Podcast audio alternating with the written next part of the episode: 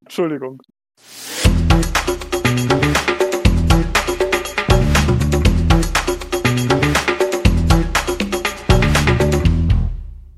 Hallo und Katsching an die Empfangsgeräte da draußen. Herzlich willkommen zu einer neuen Folge der Zimbelaffen Connection. Wir gehen heute tief ins Agentengenre auf unserer Reise zum High Alarm auf Mallorca. Wenn ihr keine Ahnung habt, was das heißt, dann hört euch doch bitte einfach die anderen Folgen an. Da muss ich das nicht schon jetzt zum siebten Mal zusammenfassen. Aber heute haben wir einen Gast dabei, denn bei mir ist nicht nur der Micha. Hi Micha. Hello, Jano. Hallo, Zuhörerinnen und Zuhörer. Bei uns ist auch der Lars. Hi Lars. Hallo zusammen, hallo. Und wir wollen uns heute mit welchem Film beschäftigen? Wer sagt's? Mission Impossible von 1996. Oh yeah, Mission Impossible. Und genau da ist auch schon die Connection zu unserem letzten Film, denn es ist Tom Cruise. Wir ziehen uns einfach den zweiten Tom Cruise-Film hier rein. Tja. Ist dir übrigens aufgefallen, dass das mit dem Connection wir das viel mehr abkürzen könnten? Weil das ist der zweite Film mit Jean Reno, der zweite Film mit äh, Wing Ramus. Ja. Also, wir, wir hätten schon viel früher hier hinkommen können.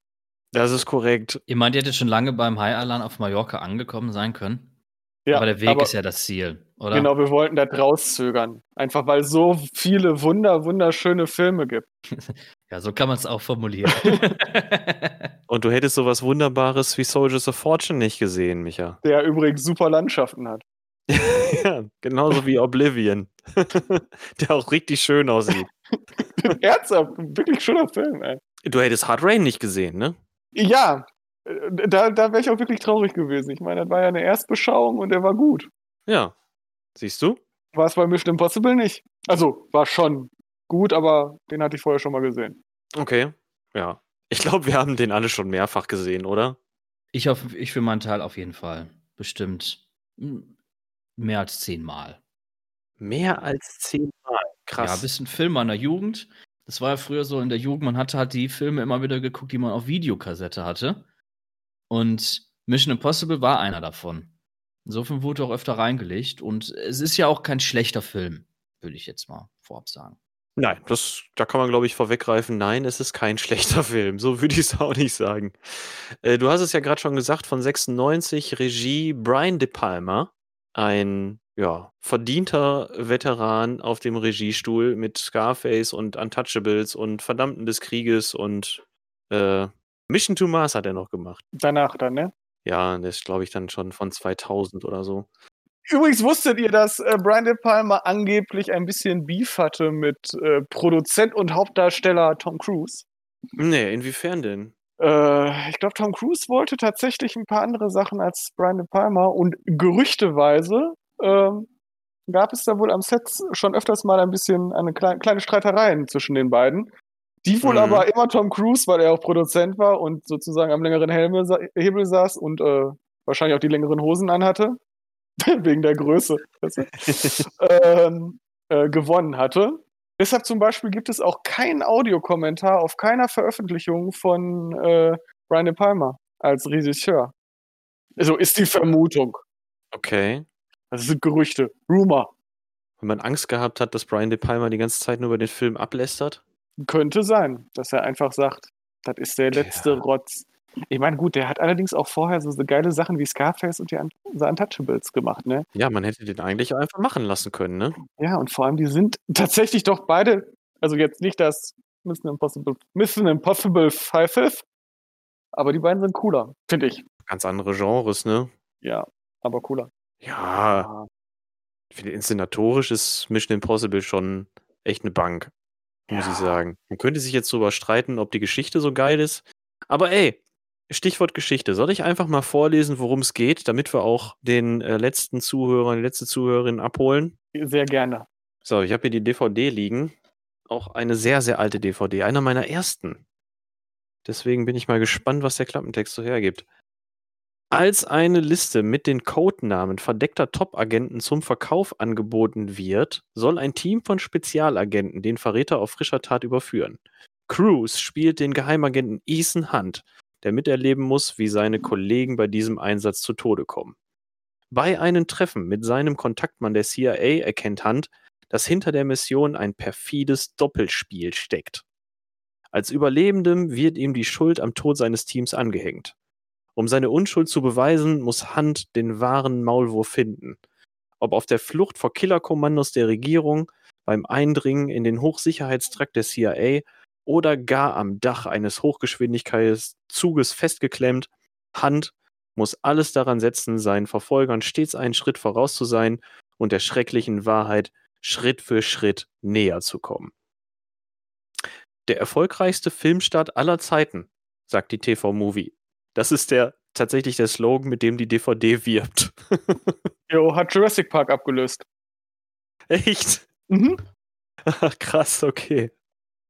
Ja, das war, war Mission Impossible, war eine Bank, der wurde aber tatsächlich auch, glaube ich, unglaublich hart ähm, äh, beworben. Was Also- hat Cruise davor gemacht? Hast du das zufällig auf dem Schirm? Nee. Eine Aber- Frage der Ehre, meine ich, war auf jeden Fall davor und Top Gun. Okay, Also jetzt Ja, nicht weil, direkt davor, aber in den Jahren davor. ja, Und weil ich sag mal so, Erfolge. der ist ja, Mission Impossible 1 ist ja schon so krass einfach auf Tom Cruise zugeschnitten, ne? Äh, davor war Interview mit einem Vampir und die Firma.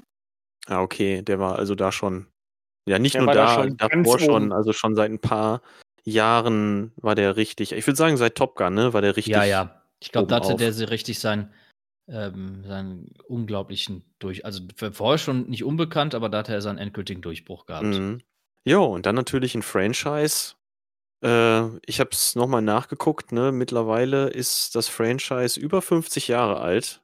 Die erste Serie oder die erste Staffel dazu startete 1966.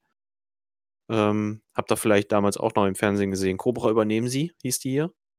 Ich Mhm. hatte davon gehört, ich habe es nie gesehen. Ja, ich habe nur in geheimer Mission geguckt, den Nachfolger tatsächlich. Ich glaube, Cobra übernehmen sie, ist auch an mir vorbeigezogen. Mhm. Ja, Cobra übernehmen sie, lief bis 73. Dann war eine ganze Zeit lang Ruhe und von 88 bis 90 kam dann in geheimer Mission. Mhm. Das ist, glaube ich, das war bei mir, ist bei mir präsenter. Eine Serie, die ich auch eigentlich gar nicht in den 80ern immer verortet habe, sondern irgendwie eher so in den 90ern. Aber ich, ich habe da auch immer gerne geguckt. Das war schon immer cool. Und äh, im Grunde genommen hält sich der Film auch sehr stark daran, ne? Von der, von der anfänglichen Inszenierung her. Du hast nämlich in jeder Folge von Mission Impossible, also von der alten Serie, egal welcher von den beiden, auch immer gesehen, wenn die Zündschnur durchläuft, was in der Folge passiert. Immer so bruchstückhaft. Und das ist ja hier im, im Kinofilm dann auch.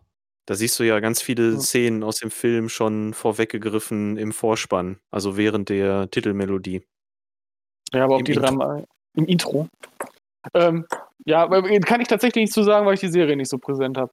Also klar, das mit dem Vorspann, ja, aber äh, wie sehr sich das dann nachher da dran hält, ich glaube jetzt tatsächlich, der Film ist noch viel, ja gut, ist viel größer als die Serie, also so vom Ja, das auf jeden Fall, so klar. impo impulsanter und so weiter. Gut, ist Ja, ja, auch ja. moderner. Unter Ja, Tom. Cruise. Richtig, unter Tom Cruise. Der das Franchise ja jetzt schon, sage und schreibe, 24 Jahre bespielt, ne? Sechs Teile mit Tom Cruise und sieben und acht werden gerade back-to-back gedreht. Also, die hauen noch richtig einen raus. Ich glaube, er ist einfach der geborene Ethan Hunt. Ist auch einem meiner Meinung nach einer seiner stärksten Rollen. Ja. Schweigen. ja bin ich mir tatsächlich nicht, nicht sicher. Also ich fand ihn großartig, auch danach noch in Ice, Ice White Shut, Vanilla Sky. Collateral fand ich auch cool. Operation Valkyrie, ja, der hat schon tolle Filme gemacht. Aber wie gesagt, ich habe ja schon beim letzten Mal gesagt, ich mag Tom Cruise einfach nicht. Ja, Ja, er polarisiert. Das ist. ja, ist nee, ich habe ja, ich hab ja das Katie Holmes Problem. Er hat mir ja Katie Holmes weggeschnappt. Okay, ja, das ist. Sonst wäre da, glaube ich, ähm, eine ganz große Liebe entsprungen. Mit Sicherheit, ja.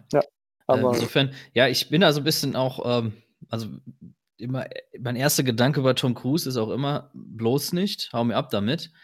Wobei er auch, ich sag mal, wenn man da ehrlich ist, auch Filme gemacht hat, die richtig gut sind, wo er auch richtig gut überzeugt. Ich glaube, mein Favorit mit Tom Cruise ist ähm, eine Frage der Ehre, wo er diesen, diesen Navy-Anwalt spielt, der so zwei Leute ja verteidigt, die ähm, angeblich Kameraden getötet haben und so. Und irgendwie dieses Kreuzverhör mit Jack Nicholson am Ende habe ich, was ich irgendwie auch als Kind oder als Jugendlicher gesehen, hat mich halt sehr beeindruckt und ist halt dann hängen geblieben. Insofern. Mhm. Auch, Die Firma ähm, ist auch ein ganz, ganz toller Film. ja, die Firma kenne ich nur das Buch, muss ich sagen. Ich habe ich hab mal Das so ist das John Grisham, ne? Ja, genau, so, ein- so ein Ja. Buch, irgendwie zum Film war das irgendwie. Also mit Bildern, da war wirklich illustriert war das Buch. In der Mitte waren so irgendwie so 20 Seiten illustriert mit Fotos aus, den, aus dem Film. Ja, das Genau, gab's ab und und zu. Und war ein netter, also John Grisham hat mich nie enttäuscht, war ein solider Thriller. Und so, den Mhm. man mal so gut nebenbei lesen kann. Das stimmt. Was wolltest du gerade noch sagen, Micha? Also abgesehen von Oblivion äh, habe ich, glaube ich, nie einen richtig schlechten, also einen richtig schlechten Film mit äh, Tom Cruise habe ich sowieso tatsächlich auch. Oblivion war ja, da war die Landschaft auf jeden Fall schön.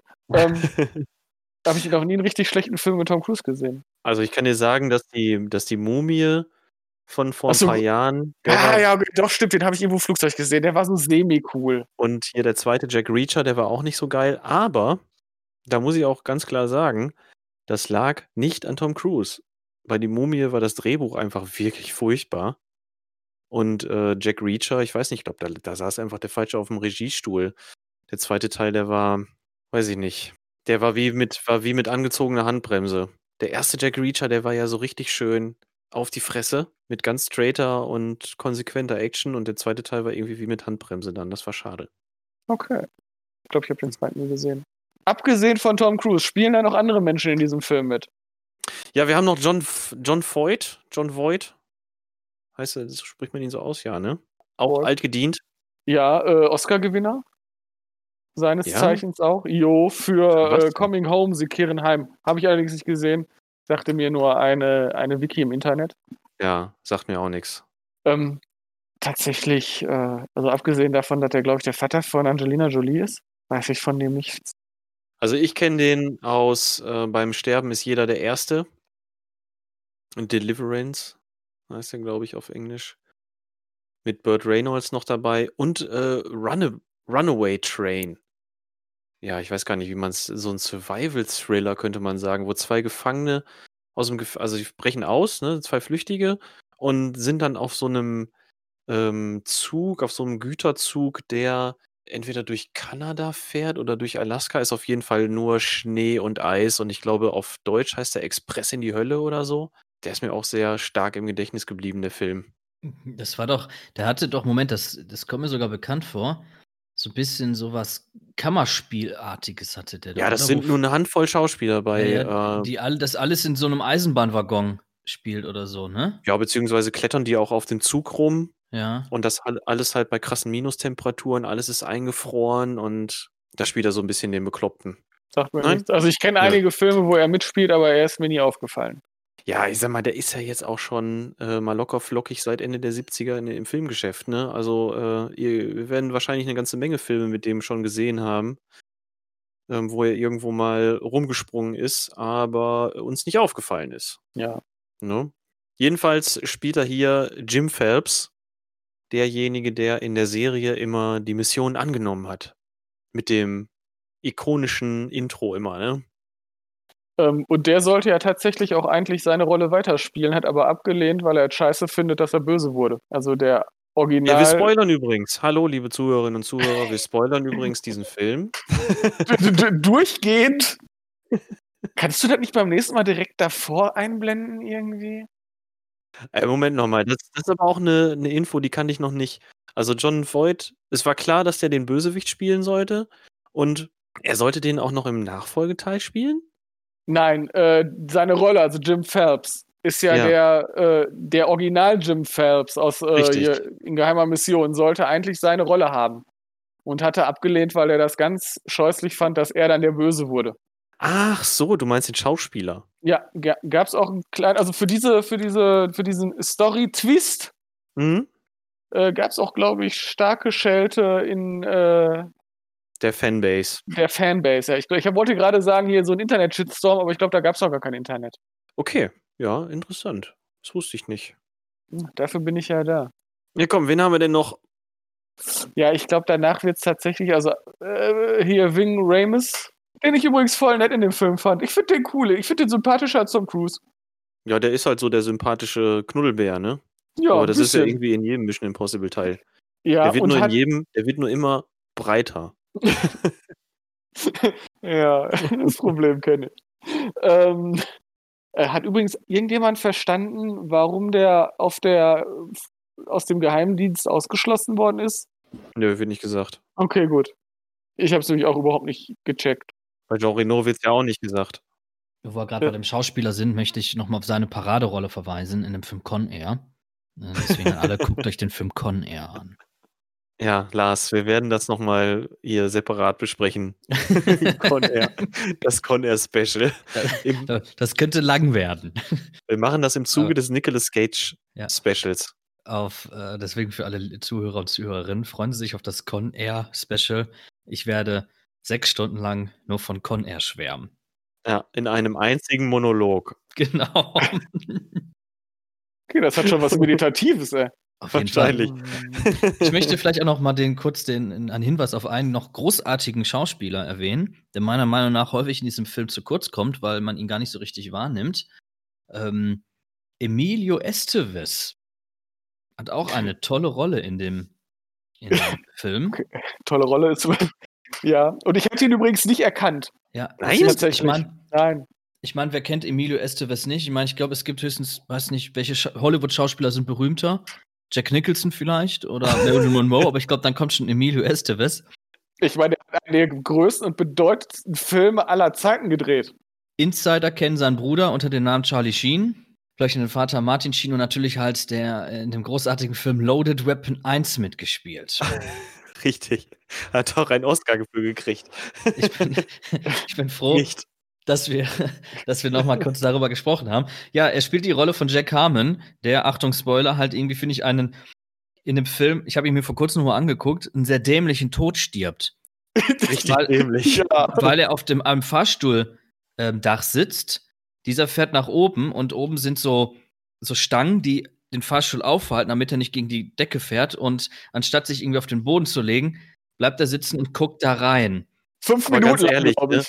Ja. Alle in dem Team sterben eigentlich einen dämlichen Tod. Bis auf vielleicht die Troller, die ins Auto steigt und das dann explodiert. Ja, der Aber kann man die- nichts vorwerfen, aber auch die Nee. Trolle an dem Zaun, die abgestochen wird. Hätte nicht, hätte nicht sein müssen. Hat das irgendjemand verstanden? Die geht da hin, sieht, wie der eine da stirbt und schiebt sich dann an der Wand vor das Gitter und wird dann auch erstochen? Ist Ja, das genau. ihre Ja. Agentenausbildung? Schiebt Ja. dich dahin? Okay. Ich Ja, hab, ich, guck noch mal genau hin. genau, guck, guck mal rein, wo er erstochen wurde.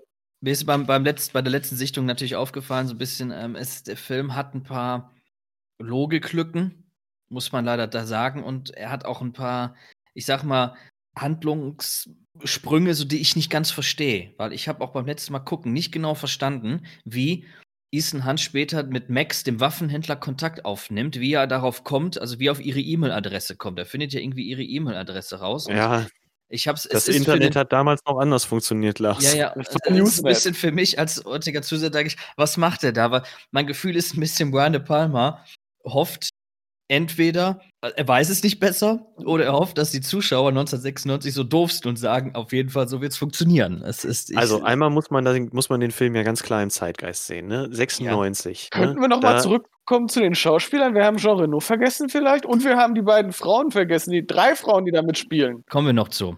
Okay. Okay. Wir.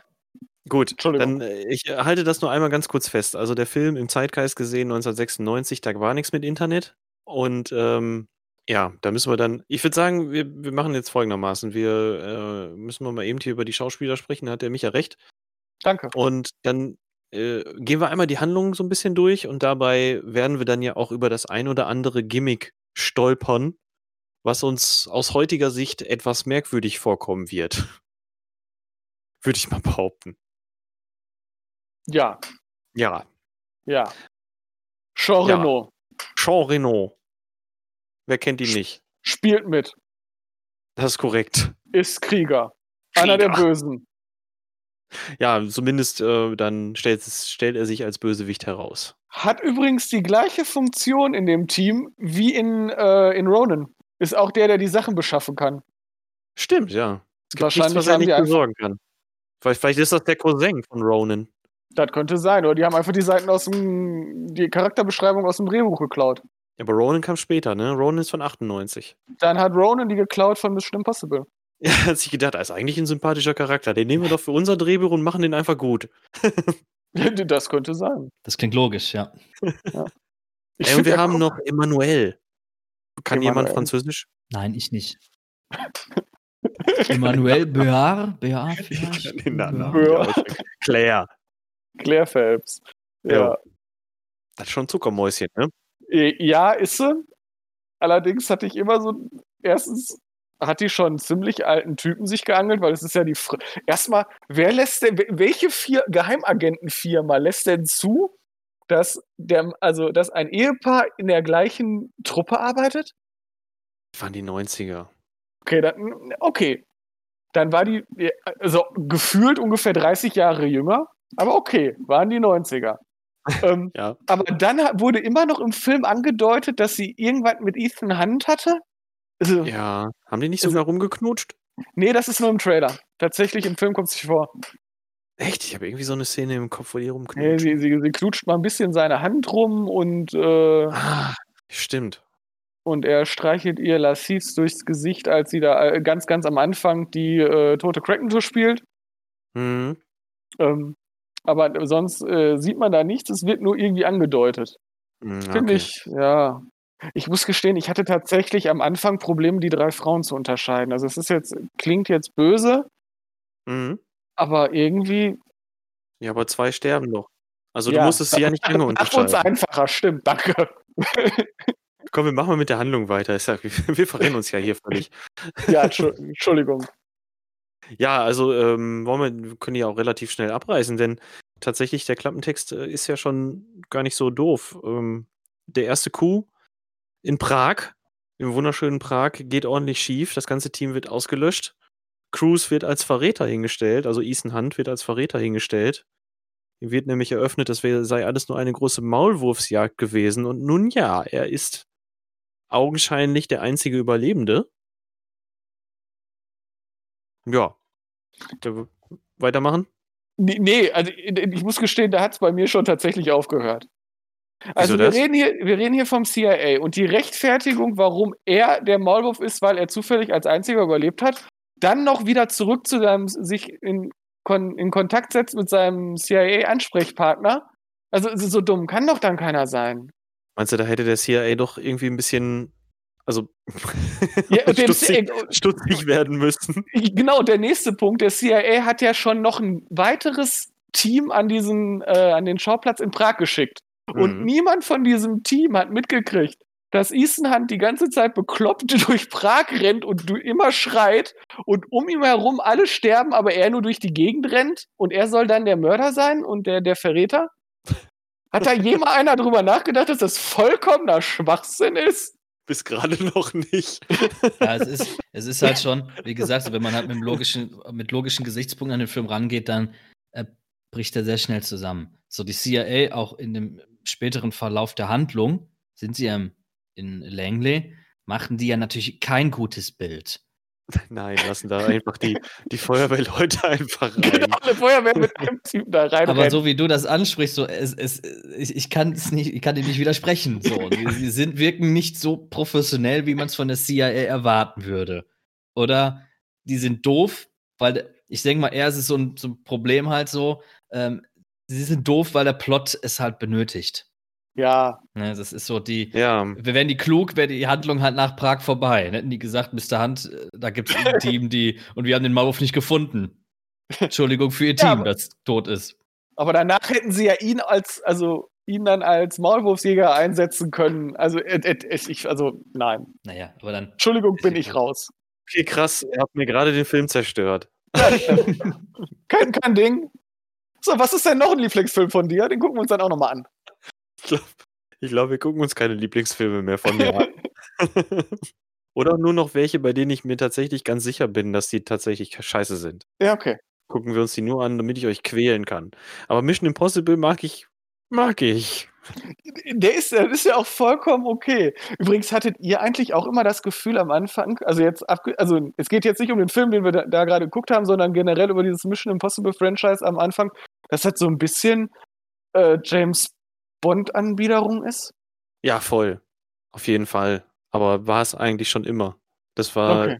ne, ich glaube, die sind relativ schnell auch in der Serie dazu übergegangen, immer mal wieder so ein bisschen James Bond zu spielen. Weil das einfach ein erfolgreiches Setting war auch, ne? Ja gut, und danach geht ja das, also ich finde, das ist bei dem ersten Mission, Impos Mission, Mission Impossible, darf ich MI sagen? Ja, darfst du. Cool.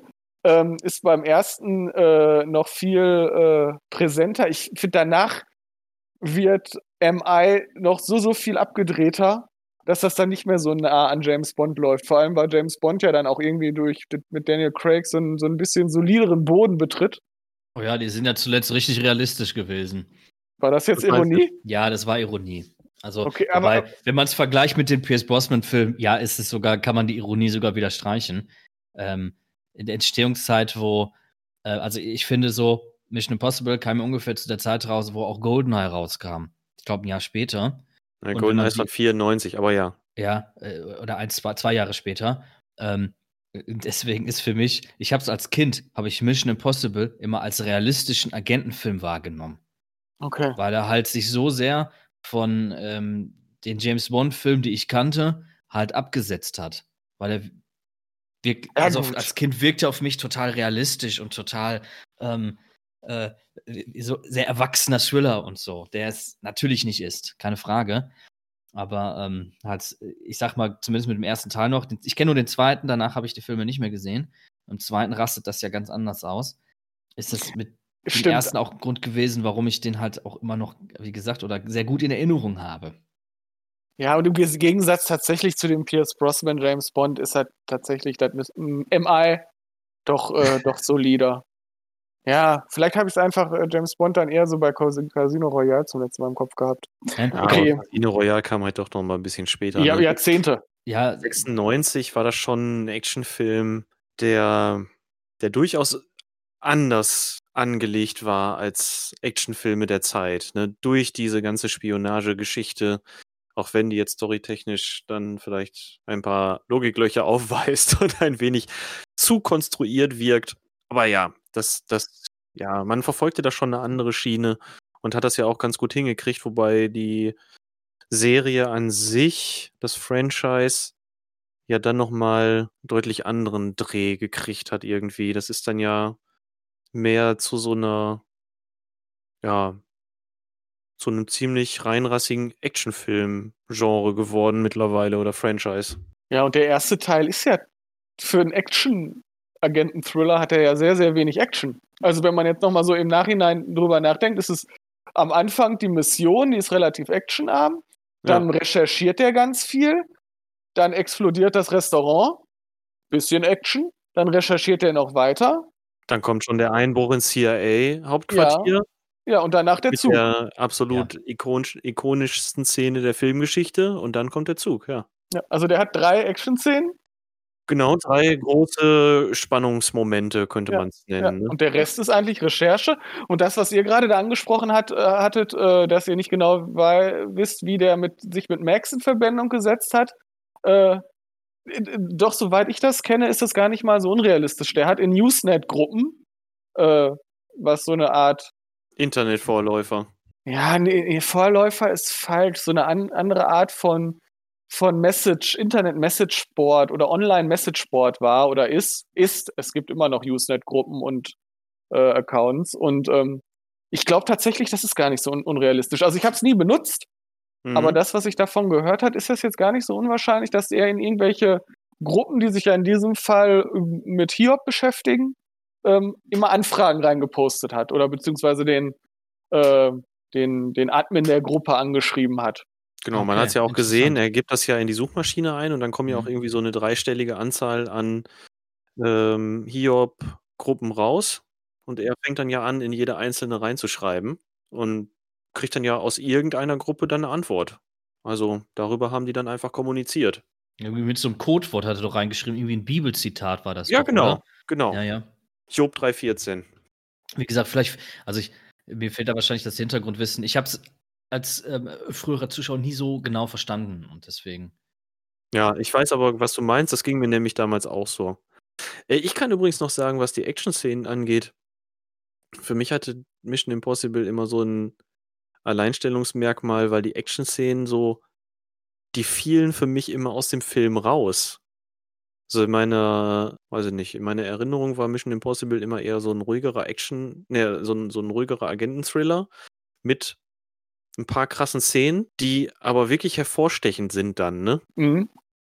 Also die drei Szenen sind wirklich echt großartig. Bis zu dem Restaurant Mhm. ist fantastisch. Und naja, sind wir ehrlich, ähm, kennt ihr eine geilere Einbruchsszene als den, den Hauptrechner vom CIA? Definitiv. Ich meine, das ist so legendär für die in der Filmgeschichte. Ich beim ersten Mal Film, äh, beim ersten Mal sehen, pardon, hat mich das richtig gefesselt. Da Ja. hätte ich allerdings Auch. mal so eine Frage. Und, Mhm. ja. Was macht der eine Typ in diesem Raum? Ich habe das immer so verstanden, dass er halt, weil dieser, die Ja. Daten auf diesem Rechner so sensibel sind, ne, dass er da halt alleine drin arbeitet. Also es ist für mich halt eine dieser Logiklücken. Unter normalen Umständen wird der Typ in einem normalen, gesicherten Büro sitzen, wo man vielleicht auch nur durch eine, wo ein Wachposten vor der Tür ist und wo man halt nur durch eine besondere Tür halt reinkommt. Mit einem Computer da drin, der halt nicht mit anderen verbunden ist. Ähm, es ist halt da, es musste ein bisschen wohl spektakulär sein. Dieses Absahen in einem normalen Büro macht keinen Sinn. Ne, man braucht ja diesen, ähm, für diese Szene hat, man durfte den Boden nicht betreten, äh, dieser Temperaturmessgerät und so. Ja, sind wir ehrlich, es ergibt aus einer realistischen Sicht betrachtet halt keinen Sinn. So, ich habe es immer halt damit so erklärt, es ist so sensibel, dass es nur in diesem Raum funktioniert. Und was ist sein Job dort? Er spielt Solitär und wenn mal eine Änderung kommt, gibt er die in den Stammdaten ein. genau, der macht da Stammdatenpflege. Genau, so, so, so Agent ich Müller nicht. ist jetzt nicht. Agent Müller ist tot. Was ich Agent- übrigens, wo mir der Typ immer sehr leid tat, war, nachdem die Daten gestohlen worden waren, wofür er wirklich nichts kann, wird er ja in einen Radarturm nach Alaska versetzt. Schicken Sie ihm seine Sachen hinterher. ja. Und das tat mir immer sehr leid. Und diesen Spruch, Radarturm in Alaska, ist etwas, das ich heute noch immer wieder gerne benutze. jo. So für, wenn sich die, die ähm, so eine vergleichbare Situation anbietet, irgendwie. Insofern. Ja. Ist aber trotzdem ikonisch, wie er da hängt und wie er da die, die Daten auf so eine, ist das so eine Floppy-Disk oder so, ne? Äh, nee, tatsächlich, ist das das, so sieht schon. ZIP-Laufwerk oder so. Ja, ja, Also? keine Ahnung. Irgendwas, was Geheimagenten, irgendwas, was der CIA hat. Ja. Also irgendwas, was ich auch technisch, also aus, mein, aus meinem, von meinem technischen Wissen her nicht kenne. Das ist halt eine CD, die man offensichtlich einfach so mal eben bespielen kann. Vielleicht ist das auch etwas, was sie sich für den Film Im- ausgedacht haben.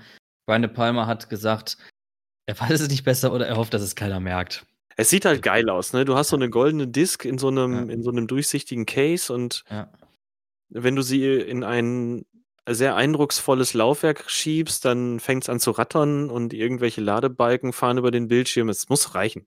Ja, und dann, wenn man wenn man es ausdrucken will, braucht man so einen Nadelstreifen. So, wie heißt das nochmal? So ein, so Nadeldrucker? Wie heißt das Mit nochmal? so grün-weißem Unendlichpapier, ne? Ja, genau. Warum hat er eigentlich zwei mitgenommen? Hatte der Angst, dass so eine Liste nicht auf eine CD passt? Ich glaube, das war von Anfang an der Plan. Ja, ich glaube auch, der wollte zwar als zwei Disc dabei haben, weil er seinem Team nicht getraut hat oder er hat vielleicht dem Franz Krieger nicht getraut. Oder fra noch eine Und- Frage, ne? Ja, Er macht dann ja dieses lustige, oh, wo ist die Diske? Ist sie vielleicht hier? Ist sie vielleicht da? Und seine lustigen Zaubertricks und so. Ja. Und Krieger schmeißt dann ja seine Disk in den Papierkorb. Ne? Ja. Was hätte er denn gemacht? Wäre die kaputt gegangen dabei? Oder hätte die einfach so in der Mitte durchgebrochen? Weiß ich nicht. Film zu Ende. zumal die Sache war, dieser Trick hat ja nicht funktioniert, weil Krieger hatte ja die echte. Ja, er, Ja. Hat ihn, er hat ihn verwirrt und Krieger hat seine Disk weggeworfen. Ja, aber nur die Sache ist, er nimmt ja die aus dem Mund. Er, er kommt ja wieder hoch in den Lüftungsschacht, ne? Ja. Und Äh, nimmt die Disk aus seinem Mund raus. Und dieser ganze Verwechslungstrick ist am Ende eigentlich total. Also er hat ja nicht funktioniert, weil Krieger dann die echte Disk hat. Und die, ja. Und die- das Fake hatte halt der Tom Cruise nur später. So, ich sag mal, die- dieses, dieser Trick würde ja mehr Sinn machen, wenn er die falsche im Mund gehabt hätte und Mhm. Krieger hätte die falsche gehabt und dann hätte die falsche auch in die Tonne kloppen können oder machen können, was er damit will, weil es hätte ja Ethan Hunt egal sein können. Ja, Ja. Also, die, also davon auszugehen, dass das Risiko ein, dass Krieger die in die Tonne schmeißt und dabei Genau. vielleicht Datenverlust passiert, ne? Ja, also, Also- er merkt, der Film ist löchrig. Ja. Ja, Ich ich, ich auch mit immer mehr. Messer So an die Wand tackern können, ne? Und dann weiß ich nicht, so die letzte Szene, die du so siehst, ist wie so die Disk mit diesem Kampfmesser so in der Wand steckt. ja. und alle gucken da drauf. Äh, von diesen Kampfmessern hat übrigens Krieger mehrere. Jo. Eine, ein, ja, eine, eins steckt noch immer in der Frau in Prag und das andere im, im Raum in Langley. Mhm. Wie man allerdings jemanden eine CD aus, aus dem Mund rausnehmen kann und dabei ein Messer verliert, habe ich auch noch nicht so ganz gecheckt. Aber okay, Der hat vielleicht habe ich auch nicht Hand. hingeguckt. Und hat er dann Nee, der hatte das da liegen. Der hatte das da liegen. Okay, gut. Dann, dann, dann, dann möchte ich darüber Ja, ja. jetzt noch durch seine. Armbewegung hat er es dann runter. Aber naja, ja. Äh, Gut, was ich hat jetzt eigentlich sagen, mit der Maus professionelles gemacht? Verhalten geht auch anders, aber okay. Was hat, der, was hat der mit der Maus gemacht, die danach, also die, wo, wo, wo, wovor der sich erst erschreckt hat und die danach tot neben seinem Kopf lag? Hat er die tot gebissen? Ich glaube ja. Okay. Oder hatte der so harten Mundgeruch, dass er einfach gestorben ist? Vielleicht doch das.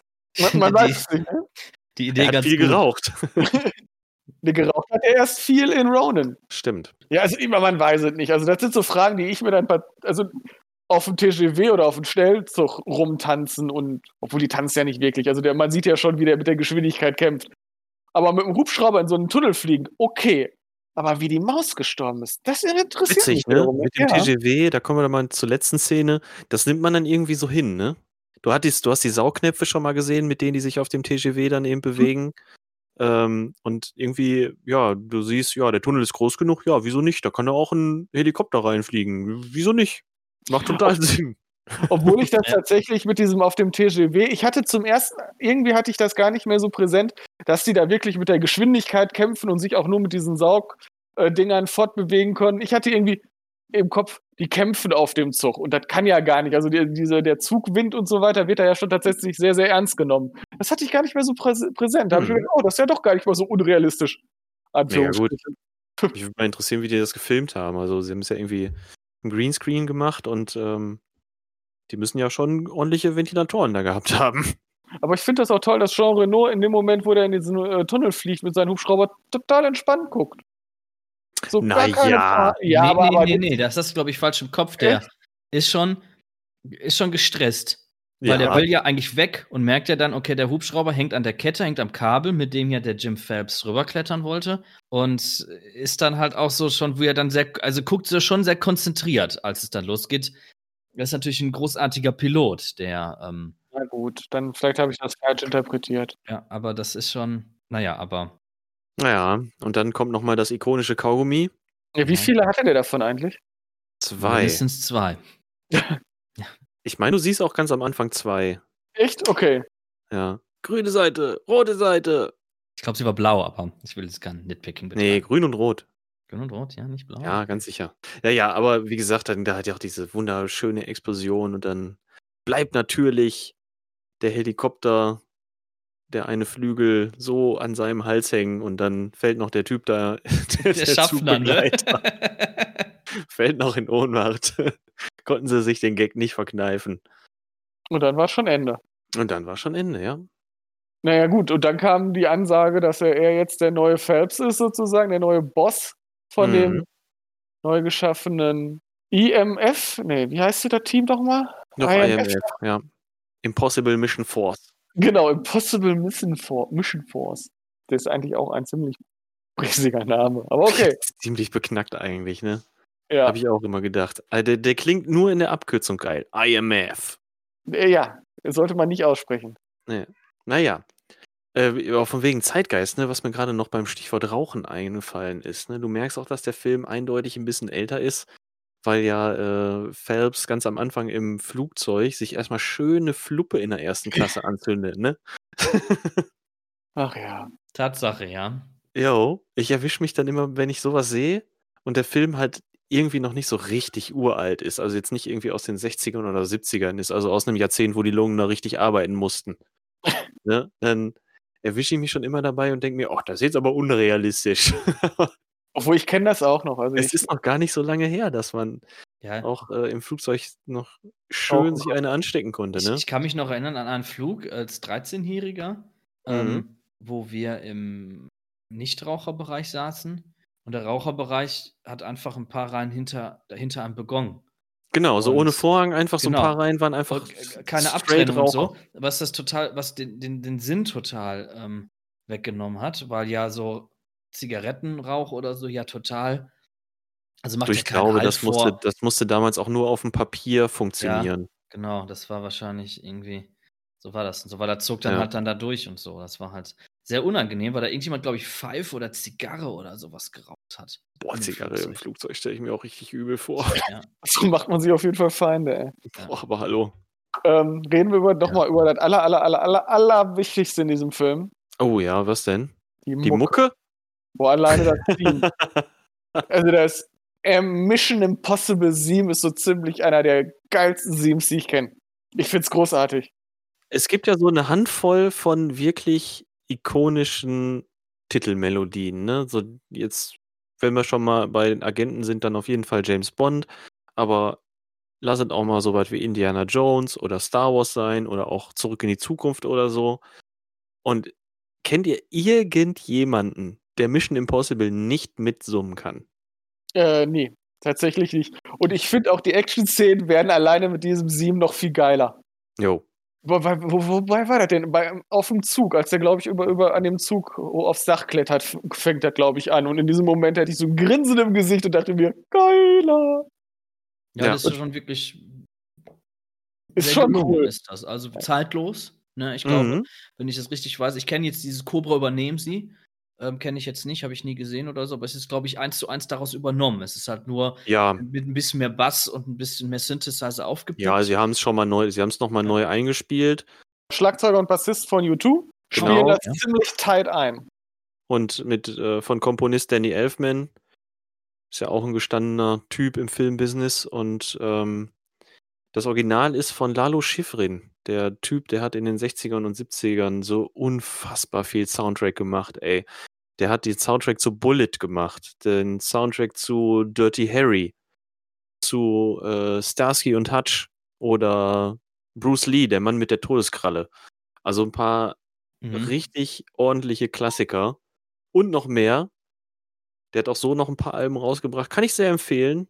Man muss sich da mal vorher reinhören, ob man die Musik mag. Ich mag sie sehr. Und ja, von dem ist einfach mal Mission Impossible, ne? Das, der hat das Ding erfunden. Der wird auch nach wie vor immer wieder dafür erwähnt, ne? Denn, dass die Originalmusik von ihm ist. Und ich finde, die haben das hier in dem, in dem Kinofilm, haben die das echt geil übernommen. Ich habe mir den Soundtrack nach, dem, nach der Sichtung nochmal reingezogen. Mega. Ja, Ja. stimme ich zu. Macht mir Spaß.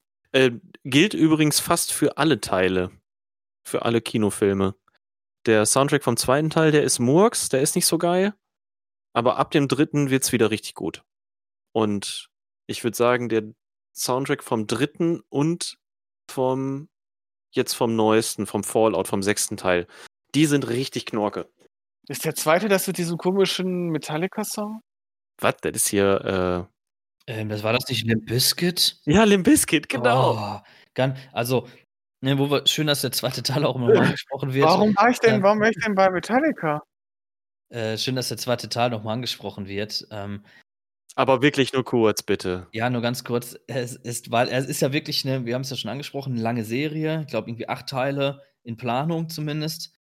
Und, und ich muss ehrlich sagen, so, die, äh, der zweite Teil hat damals dafür gesorgt, dass ich das Teil 3 und Phantomprotokoll und Rogue Nation und Fallout und so weiter mich nicht mehr interessiert haben.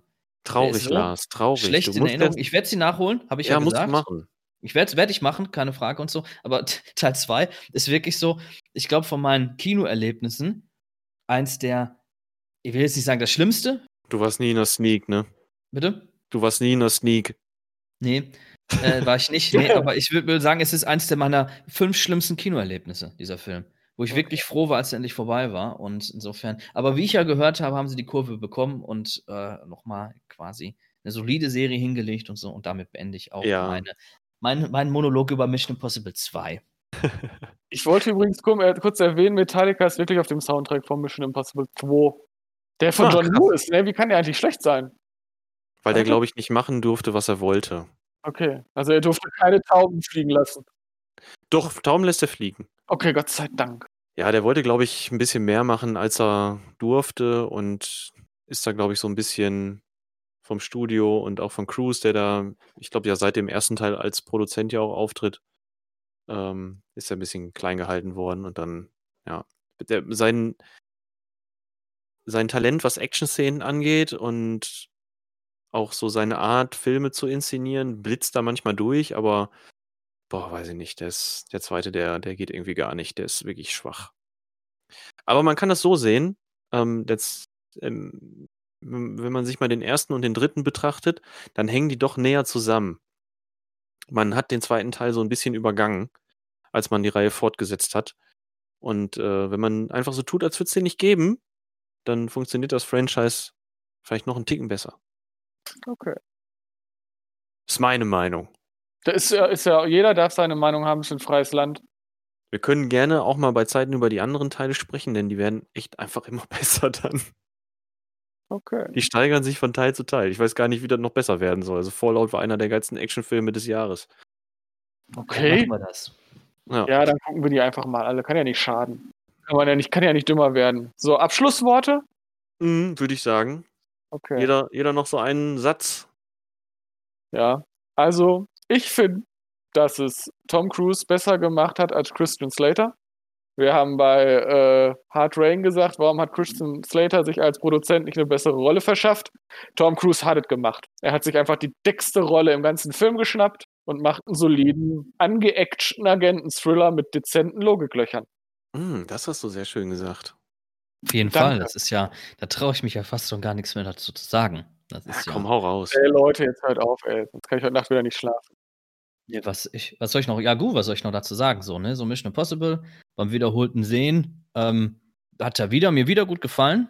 Muss ich sagen, ich habe meinen Spaß dran gehabt. Ähm, es ist okay, so ein paar Logiklöcher, die, die sind immer da gewesen und ähm, es ist aber jetzt, es, es raubt mir jetzt nicht so die Immersion.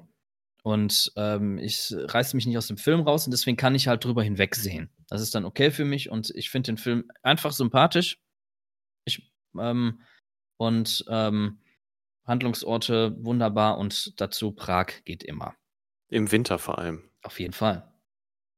Äh, ja, jetzt muss ich auch noch was sagen. Das ist jetzt ein bisschen so, wenn man nach einem Meeting, Meeting ähm, so eine Meinungsrunde macht, wisst ihr? Ja. Und was Ja, der- empfindest du dabei?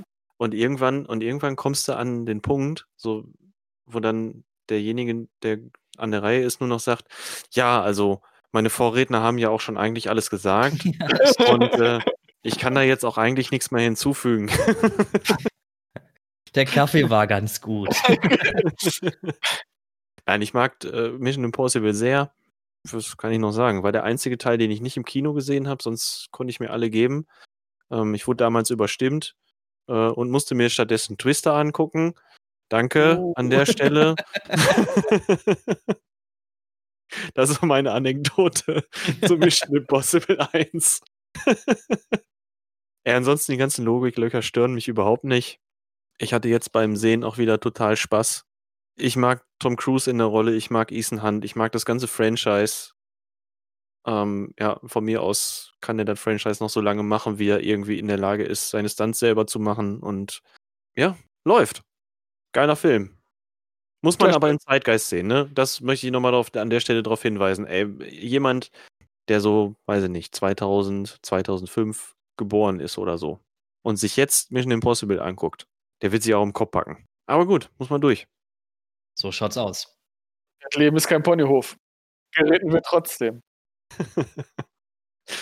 So schaut's aus. Wir brauchen noch einen Teaser, ne? Ja, für den nächsten Film, den ich übrigens nicht kenne. Du kennst den nächsten Film auf jeden Fall, aber du kennst den Teaser gerade nicht, das willst du mir sagen. Genau, das ist der Punkt. Ich, ich weiß nicht, was als nächstes kommt. Ah, krass, okay. Ja, komm, ich hau den Teaser raus.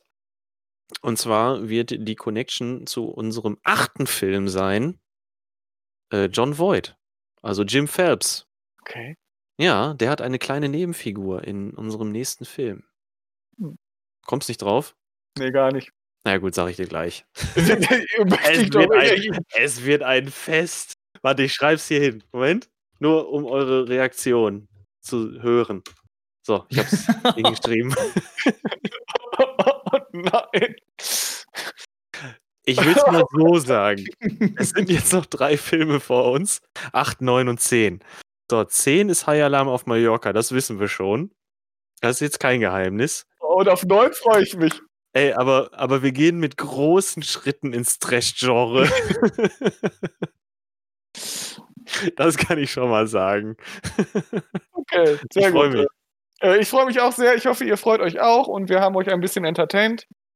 Und ihr werdet euch jetzt alle Mission Impossible angucken. Alle Teile außer zwei. Und danach Fall. trotzdem nochmal zwei, um zu festzustellen, dass der Gianno Unrecht hatte. Und ich wollte noch sagen, äh, Leute, viel Spaß und guckt euch mehr Mission Impossible. Guckt generell mehr Filme. Auf jeden Fall. Guckt mehr Filme und zieht euch unsere alten, unsere bisherigen Folgen rein. Und äh, gut, Soldiers of Fortune könnt ihr weglassen, aber also den Film müsst ihr nicht unbedingt gucken. Die Folge solltet ihr hören und ihr solltet uns auch abonnieren und auch zukünftig immer weiterhören. Aber Soldiers of Fortune gucken müsst ihr nicht zwingend. So, das wollte ich sagen. Lars, willst du noch was sagen? Ich kann dem nichts hinzufügen. Tja, dann, dann würde ich sagen, bis zur nächsten Folge. Dann sind wir raus. Ciao von now. Am Herzen.